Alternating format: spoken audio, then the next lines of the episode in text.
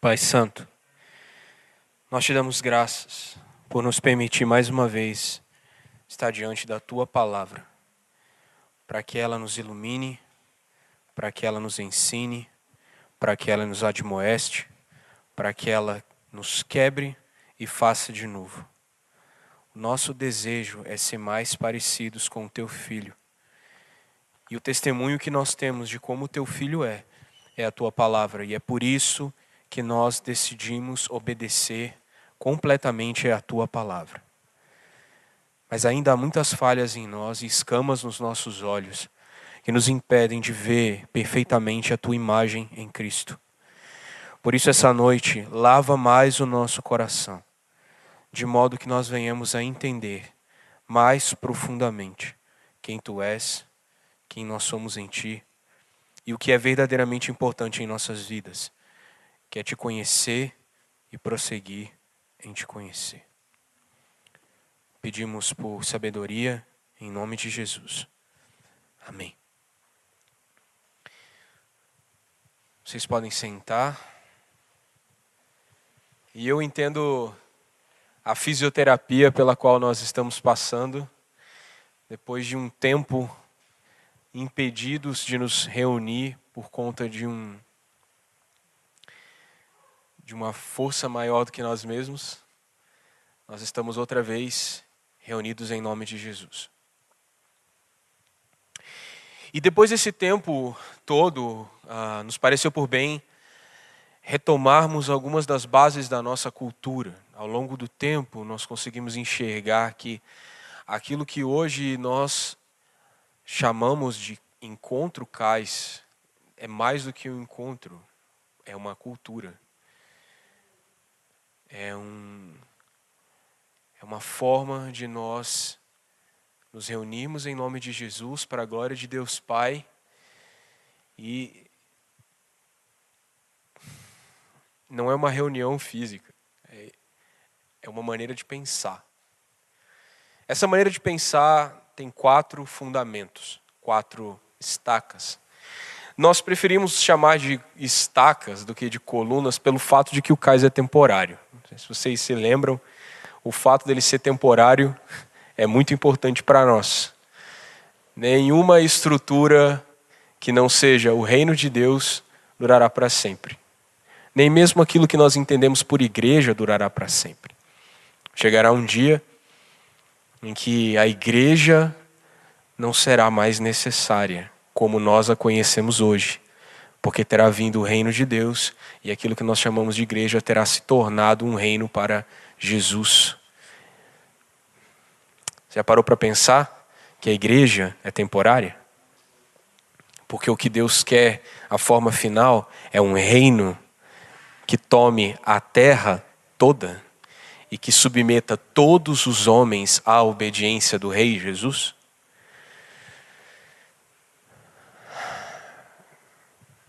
Para o bem daqueles que o amam e para o mal daqueles que o detestam. O cais, esse coletivo, encontro, rolê, como vocês quiserem chamar, em quatro estacas, porque é uma tenda. Não passa de algo temporário e frágil. E se não forem bem fincadas as estacas, a estrutura não se sustenta, a cobertura não se sustenta. Hoje nós queremos falar da estaca número um. Não é porque ela é a primeira que ela é a mais importante. Contudo, ela é bastante fundamental para iniciar a nossa relação. E nós temos o título de Acolha radicalmente.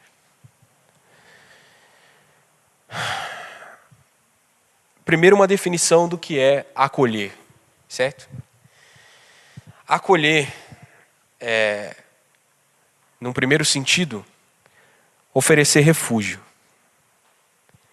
É proteger, confortar, abrigar, amparar, exercer hospitalidade, hospedar, alojar, receber. Acolher, para mim, é mais do que simplesmente receber, mas acolher é receber com carinho. É o abraço do qual a gente sente tanta falta. poucas coisas acolhem mais alguém do que um abraço. Não é verdade? Quando você dá aquela topada.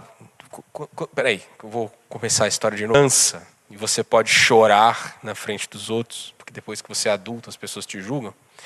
Você topar, mas pode. Se você topar com um dedinho e começar a chorar copiosamente, você correrá para os braços da sua mãe e ela vai fazer o quê? Bom, espera-se que a sua mãe te acolha num abraço. Pode ser que ela te dê um pescotapo e diga, já falei para você não fazer isso. Mas o mais normal é que a mãe primeiro te abrace e depois chame a sua atenção. A minha fazia isso. Ela me abraçava e falava, ô oh, tadinho, mas eu falei para você não fazer isso. Mas primeiro ela acolhia. Ela envolvia num abraço, o qual me livrava da dor. Eu não curava o meu dedinho, mas me livrava da dor. Eu não sei explicar porque o abraço era tão protetor que eu esquecia que estava doendo e eu só queria o quentinho daquele abraço. É isso que nós sentimos quando nós somos acolhidos. Às vezes a dor não passa, mas nós nos sentimos tão protegidos que você fala assim, cara, não passou, mas eu sei que aqui eu estou seguro e vão me ouvir chorar é o abraço da mãe. Num segundo sentido, uh, a gente vai falar da palavra radical e o que é radical. E a gente está. Nos anos 90, a palavra radical era, era mais famosa, era mais usada do que hoje, né? Tipo, tudo era. Galera radical, era aquele povo mais doido, que usava umas roupas diferentes e pá. É palha, eu sei, mas eu sou velho. Então eu posso dizer coisas dos anos 90 como ser da minha infância, porque efetivamente eu tive uma infância nos anos 90. E radical era como era o pessoal erradão, sabe aquele pessoal que tinha um cabelo diferente, não sei o quê. Hoje todo mundo tem um cabelo diferente, né? Radical, é, tinha, tinha, tinha uma, uma fonética adequada para a palavra radical. Radical é aquilo que é drástico, é brusco, é revolucionário, é enérgico, é radical. É absoluto, é definitivo, é decisivo, é profundo, é completo, é integral. É aquilo que você não faz pela metade, você faz por inteiro. O radical, ele é doidão, ele não faz as coisas pela metade, ele faz por inteiro. Um acolhimento radical é aquele que é por inteiro, que você não negocia o que você está acolhendo. Se chegar chorando, se acolhe. Se chegar gritando, se acolhe. Se chegar socando, se acolhe. Se chegar rolando, você acolhe e rola junto. Mas você acolhe. Isso seria o acolhimento radical. Mas a verdade é que nós não estamos falando de um acolhimento radical com a fonética típica dos anos 90, nós estamos falando de um acolhimento radical segundo o modelo da raiz. Isso não quer dizer que ele deixa de ser radical, mas ele se torna radical, profundo, quando conectado ou quando ele é relativo à raiz, relativo à origem ou ao fundamento, é o que está radicado ou fundamentado, aquilo que é essencial. Fala-se de radical daquilo que é o elemento mais básico que dá um significado.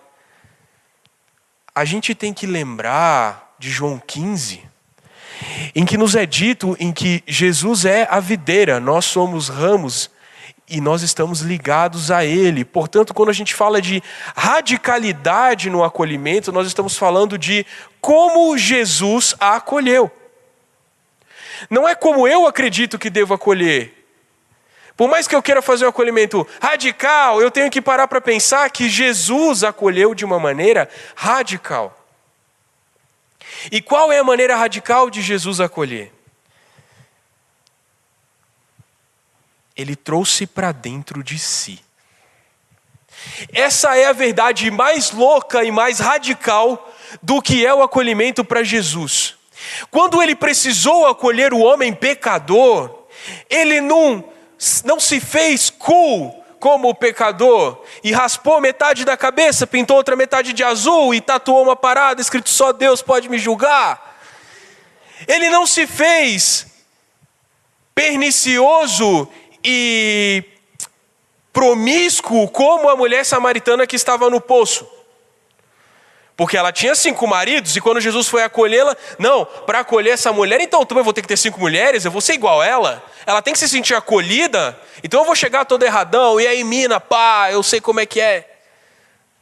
Mas aquela mulher encontrou em um inimigo ideológico, pressuposto, dado o fato de Jesus ser um judeu e ela ser samaritana, conforme nos foi exposto aqui, pela fé ela foi acolhida por aquela que ela julgava ser o inimigo.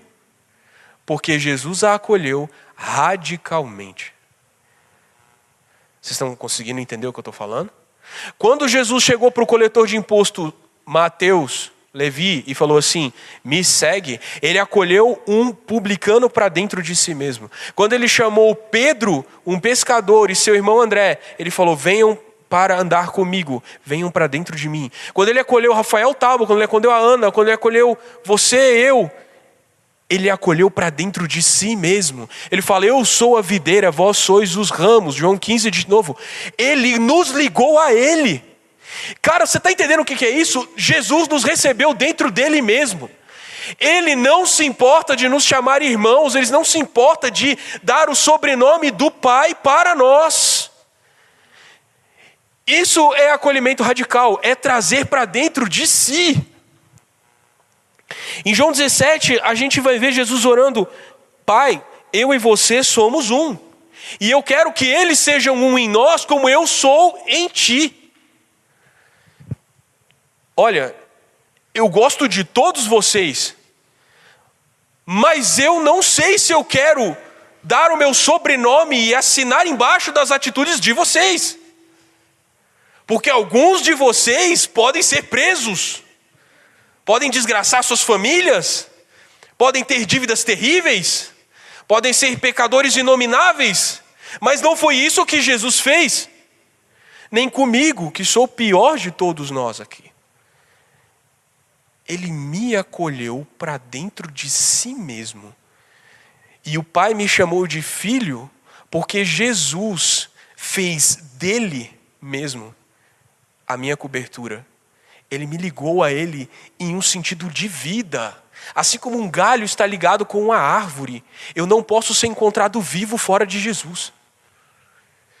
Eu não posso ser encontrado vivo fora de Jesus, não existe existência para minha alma fora de Cristo. Eu fui eternamente ligado ao nome e à pessoa de Jesus, de modo que eu não posso mais ser desligado dele.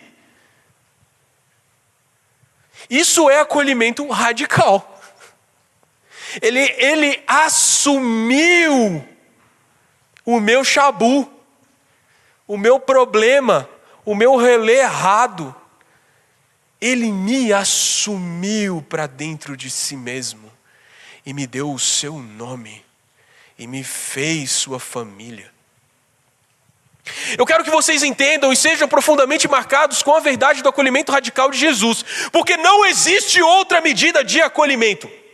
Não existe outro modelo de acolhimento e nós seremos cobrados por aquilo que nós vemos em Cristo. Não importa quão legal você seja, por acolher as pessoas, você é famoso por ser o amigo de todo mundo, se não é segundo o modelo de Jesus, não cabe.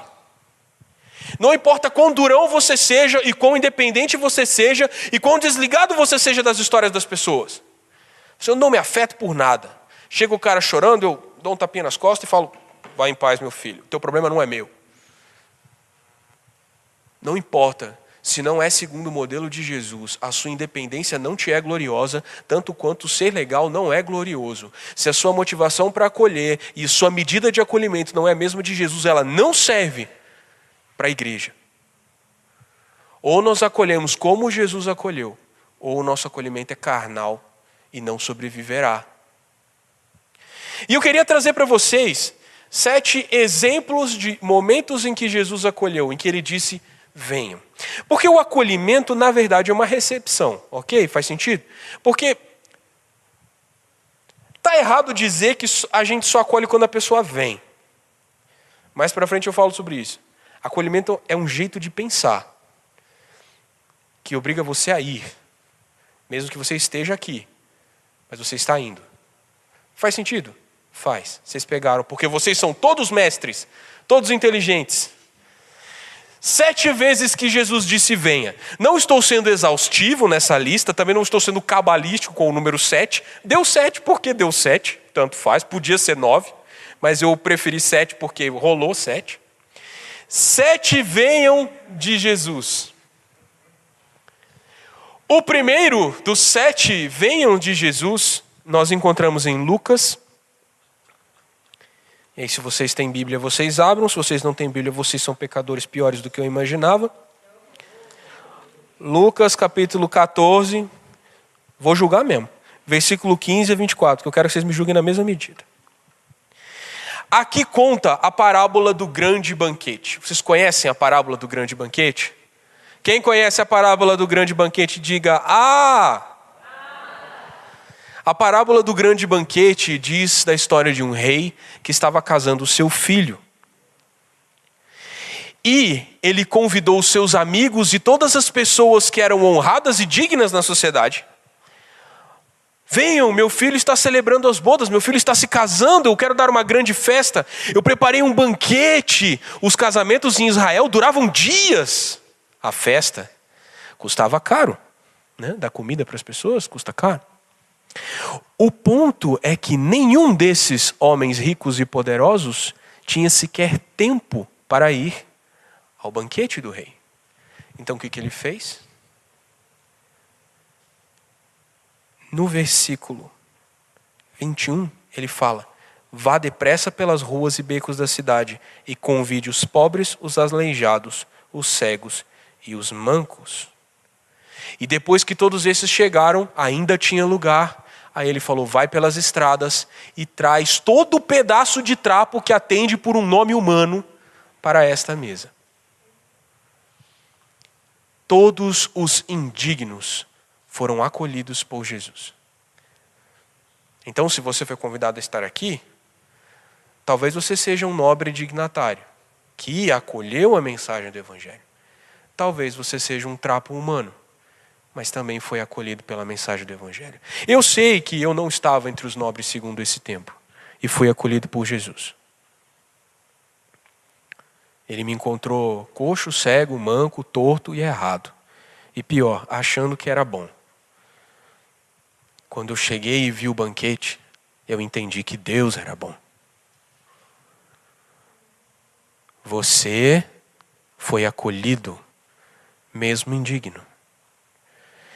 Se a nossa medida de acolhimento é a medida do acolhimento de Jesus, responda: existe alguém indigno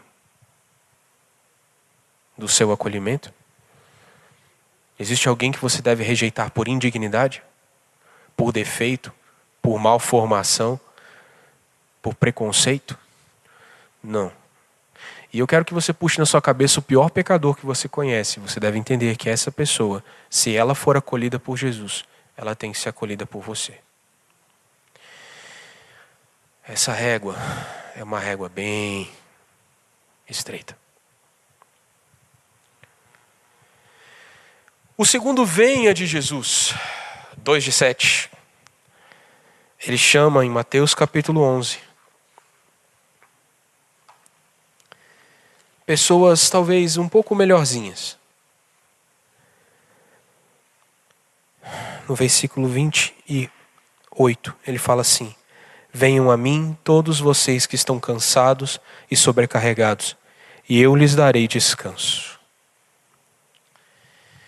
Diferente daqueles que estavam nas estradas, tudo torto, errado, atropelado da vida, esses daqui estavam cansados. Então eles estavam trabalhando, estavam fazendo alguma coisa. Mesmo assim, havia uma ânsia no coração. Talvez essa noite você seja esse, que está cansado. Eu sei como é. Sobrecarregado. Jesus diz para você: venha, eu vou te aliviar. Toma sobre mim o meu jugo.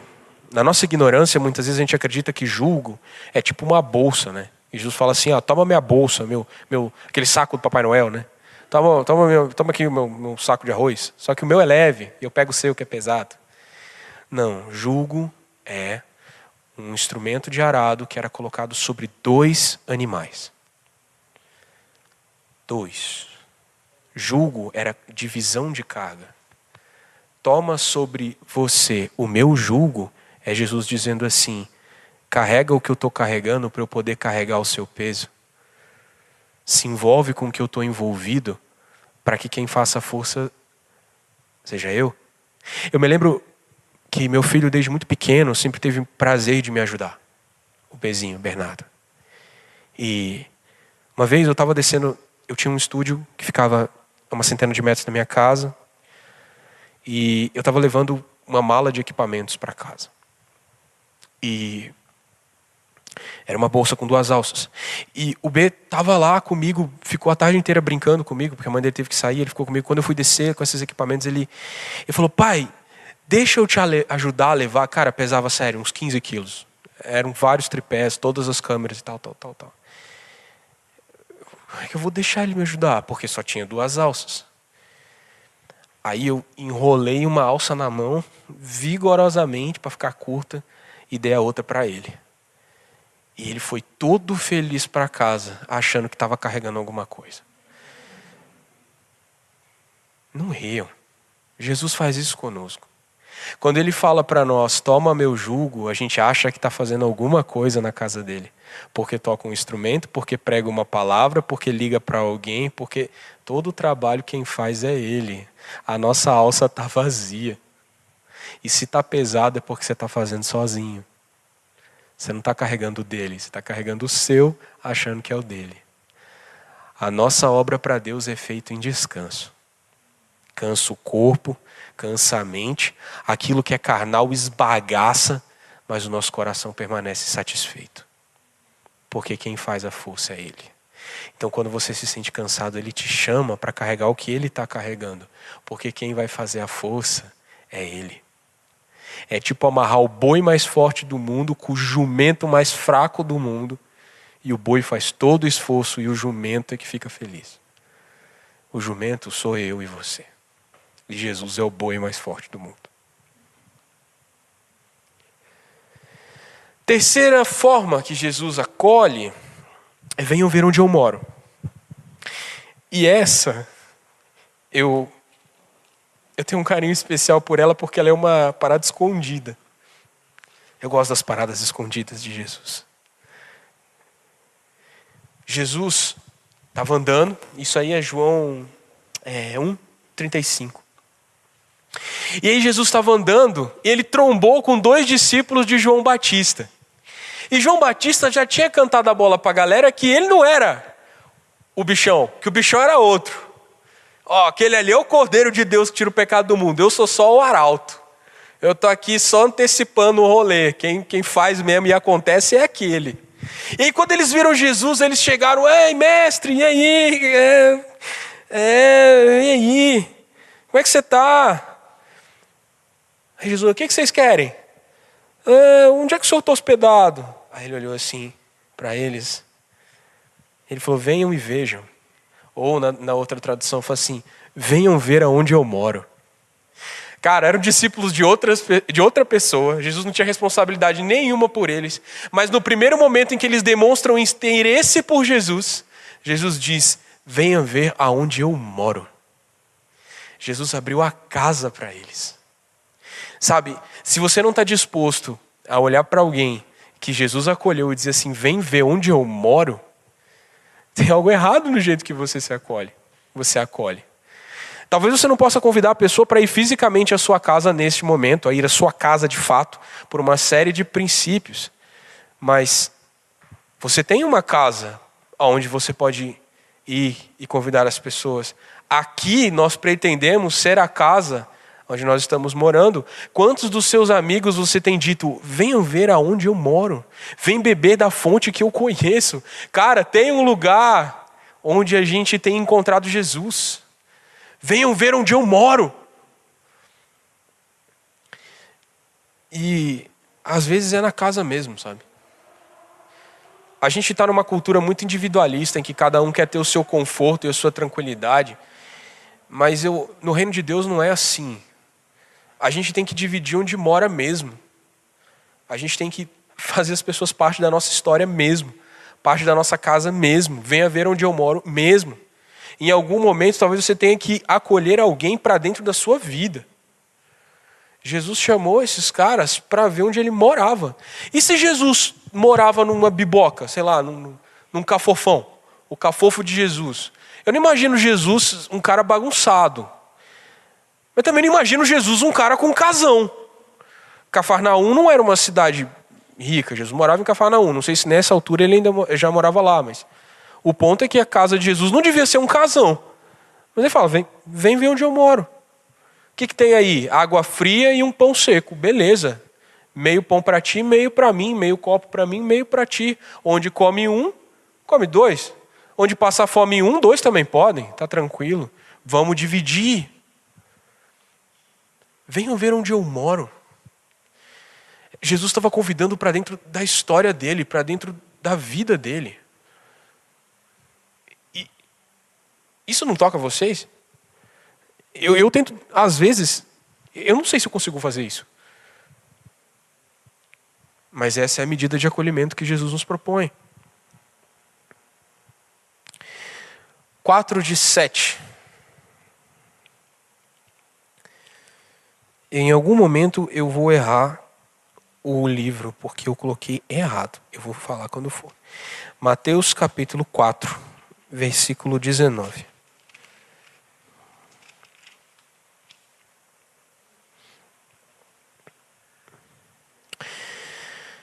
Jesus lhes disse: Sigam-me e eu farei de vocês pecadores, pescadores de gente. Ou venham e eu vos farei pescadores de homens. Aqui Jesus, depois de já ter conversado com esses caras, de ter conversado na casa, ele os encontrou outra vez. E aí ele falou assim: "Vocês estão lutando pela causa errada. Venham e eu vou dar uma missão para vocês." Acolher alguém é definir, muitas vezes é definir uma missão para essa pessoa. Na vida cristã, muitos cristãos são órfãos dentro de casa e não sabem para que foram salvos e não têm uma missão. Vivem a vida cristã de culto em culto, de louvor em louvor, de pregação em pregação, sem saber para que diabos eles foram chamados por Deus. E aí acabam fazendo realmente os diabos. Se tornam inimigos. Porque um filho que não compreende a sua missão é um adversário na casa do pai. Porque ele se torna um peso, uma indagação e nunca uma resposta.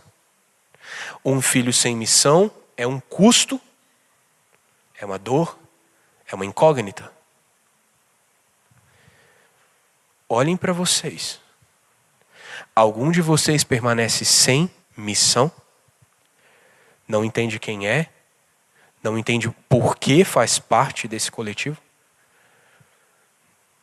Se não, venham. E eu vou fazer de vocês pescadores de homens. Trabalho tem. Alguns de nós aqui são líderes das equipes, são líderes dos ventos, são capitães dos ventos. Vocês, capitães de vento, são responsáveis por dar destino aos marujos que navegam com vocês. Não tenham medo de dizer para as pessoas o que fazer. Não tenho medo de dizer para as pessoas o que elas são. Desde que a palavra de Deus te ampare e que você não fique aquém nem além dela. Não tenha medo de definir as pessoas. Porque às vezes tudo que uma pessoa quer ouvir é: eu sei quem você é, eu sei o que você deve fazer. Aí ela olha para você: meu Deus, veja o que és profeta. Aí você pega a Bíblia e taca na cara dela assim: não, você é conformado à imagem de Jesus, está escrito aqui. Não sou profeta, só li e entendi o que está escrito. Mas aí você espera um pouco para dizer isso. Às vezes a, a, a, magia do profeta às vezes funciona um pouco. O cara fica, meu Deus, aquele cara, e depois fala, não, está aqui, ó, não tem mágica nenhuma. É a escritura que define quem nós somos. E é Jesus quem nos diz quem nós devemos pescar, homens e mulheres, para a glória de Deus. Você está pronto para dar destino para as pessoas? Você está pronto para acolher a ponto de lhes dar missão e identidade? Porque, biblicamente, missão se define por identidade e não por feitos? O ser precede o fazer? Isso aí é rolê para outra outro encontro. Os cinco. Ah, esse que está errado. Ah, esse que está errado.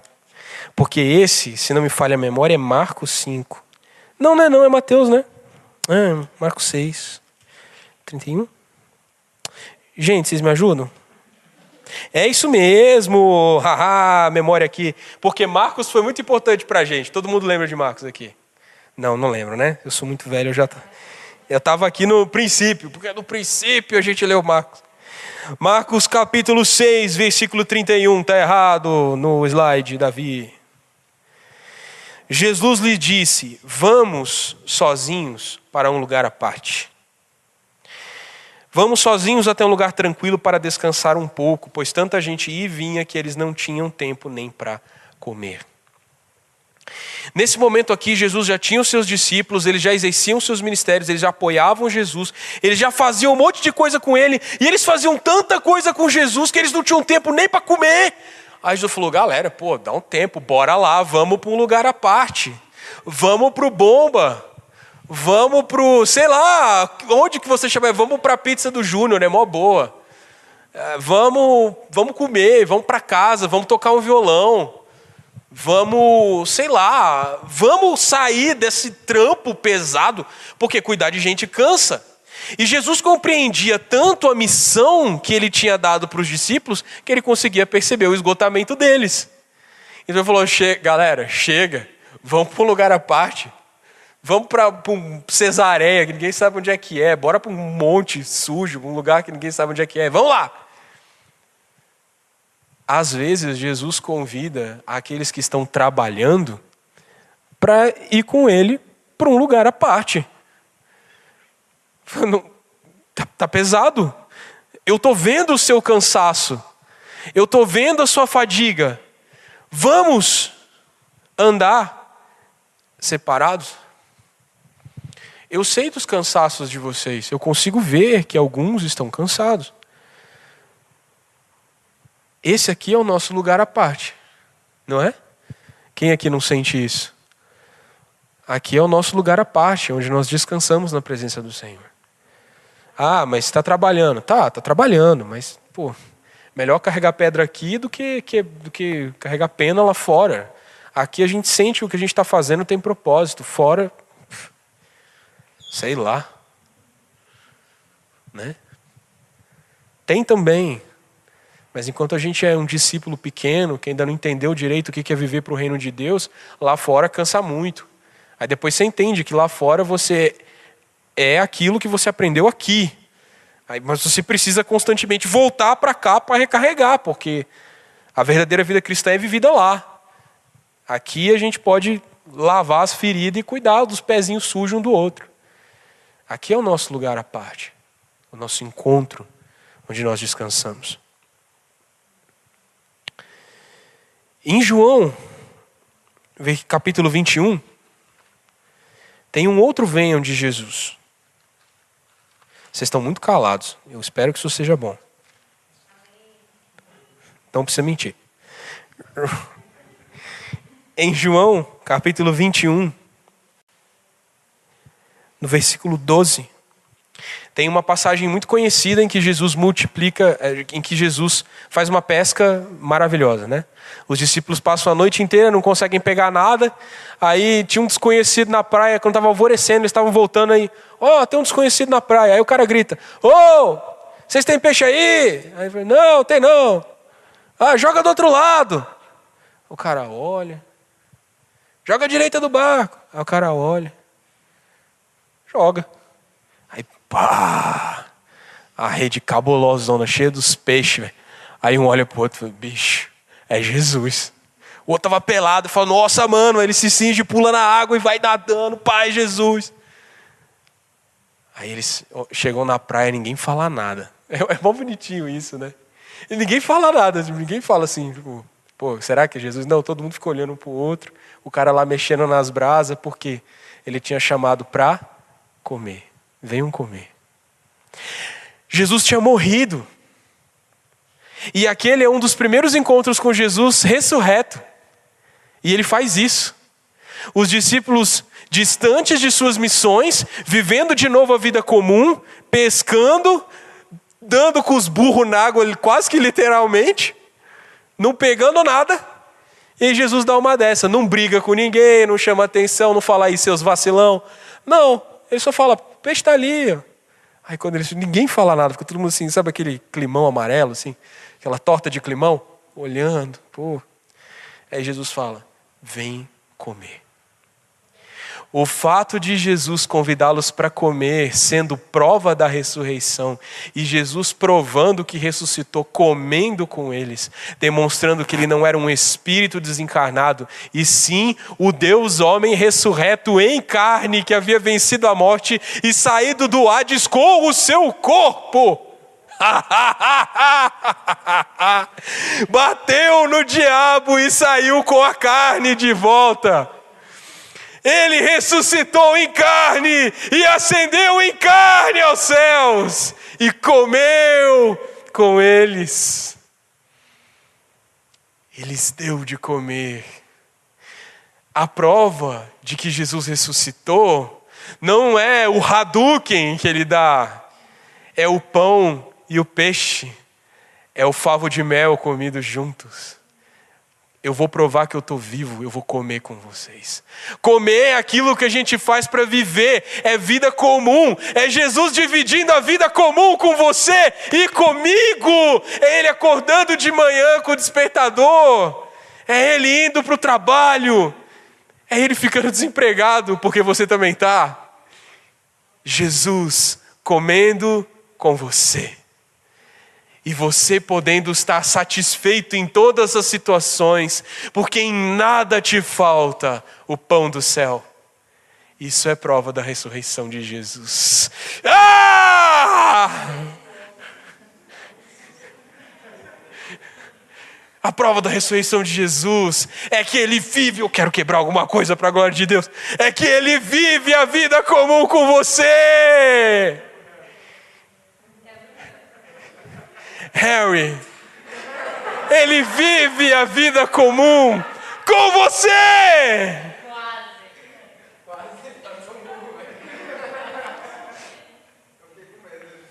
É justo ter medo, o medo é educativo. E o sétimo venham de Jesus. Mateus capítulo 25. Ah. Versículo 34. Estou me segurando muito para ser educado. Então o rei dirá aos que estiverem à sua direita: Venham vocês que são abençoados por meu Pai, recebam como herança o reino que ele lhes preparou desde a criação do mundo. Depois de uma vida comum vivida com Jesus, depois de ser indigno, Vou começar do 1. Um. Depois de ser indigno e ser chamado, depois de ter cansado e ser chamado, de ver onde Jesus morava e ser chamado, de receber uma missão e ser chamado para isso, de conhecer os lugares à parte com Jesus, comer com Ele, você foi chamado para receber um reino com Ele. Ah, e você foi criado para isso, para viver um reino com Jesus. O reino é seu. Venha, venha e tome posse do reino que está preparado para você desde a criação do mundo. O acolhimento de Jesus é um acolhimento doador volitivo, ele entrega, ele dá um reino para você que era um indigno na sarjeta, imundo e inútil. Ele fala: Não, eu te recebo para dentro de mim, eu te dou a minha dignidade, eu te lavo, morro por você, ressuscito por você, como com você e reino por meio de você. Ah! Desde a criação do mundo há um reino preparado. Há um reino preparado para você, Daniel Harry. Se isso não queima o coração de vocês, vocês estão mortos.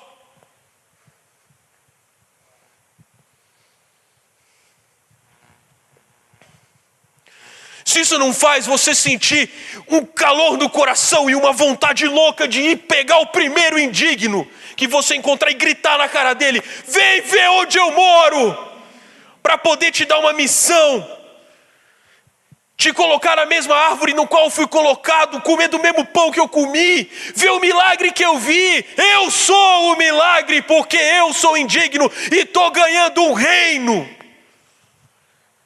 Tem que queimar no coração. Caramba, mano, olha essa história, velho. Sete vezes que Jesus disse: vê, uma é mais louca que a outra. Jesus acolhe radical. Dói no coração. Sabe a distância que existe entre quem eu sou e quem Jesus é? Dói.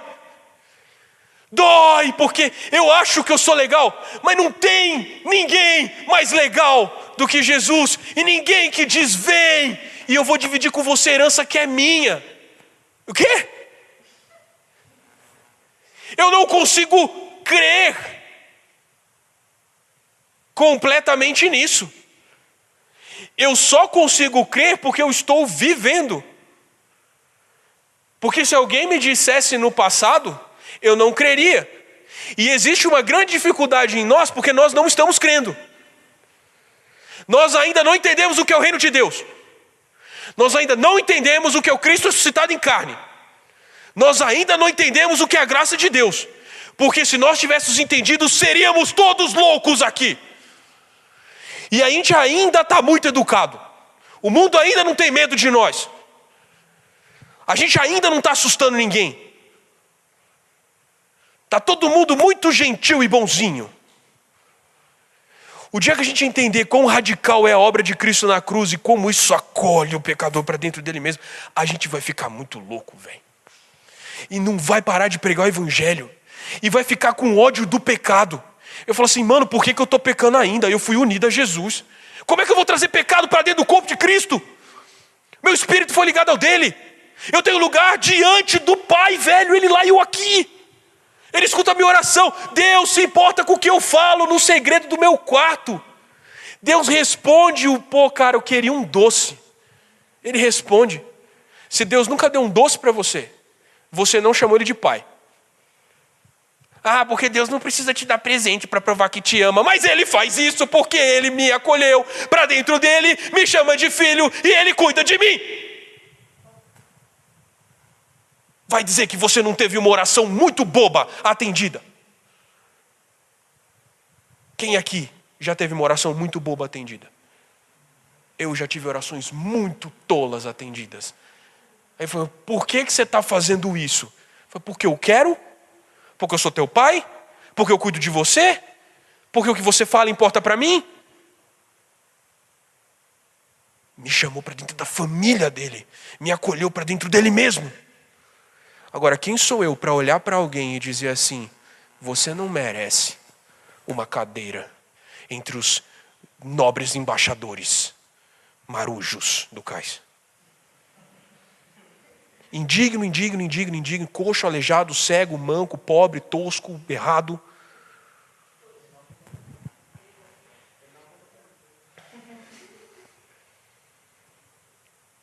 Mas para vocês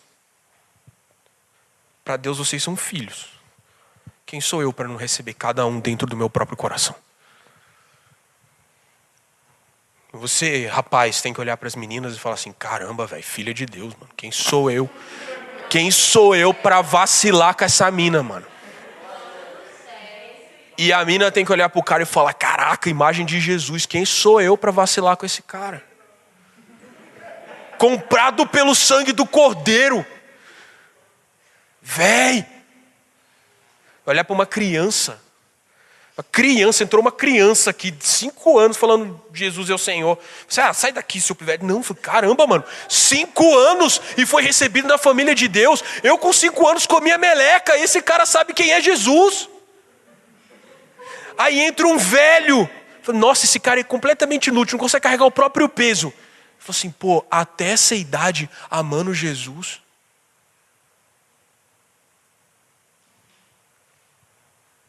Eu conheço uma idosa que esqueceu tudo na vida, o nome dos filhos. mas não esqueceu o nome de Jesus. Ela só lembra quem é Jesus. Todo o resto ela esqueceu. Quem, eu não vou pedir isso para Deus, porque pode ser que ele atenda. Mas já parou para pensar? A única coisa na mente dela que foi presa na memória é o nome do cara com quem ela vai passar a eternidade. Ah!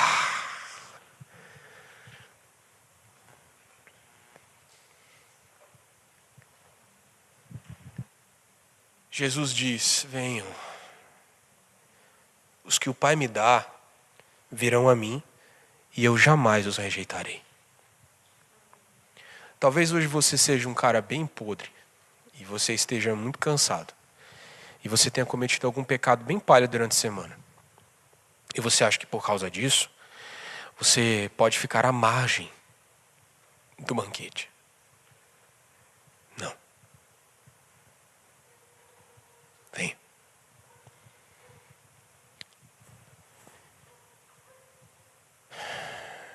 Você nunca vai ser rejeitado por Jesus. Mas isso nos dá uma responsabilidade. E eu a coloquei em letras garrafais ali. O que está escrito ali? Mas não está escrito acolham, está escrito outra coisa. Está escrito acolham! Acolham!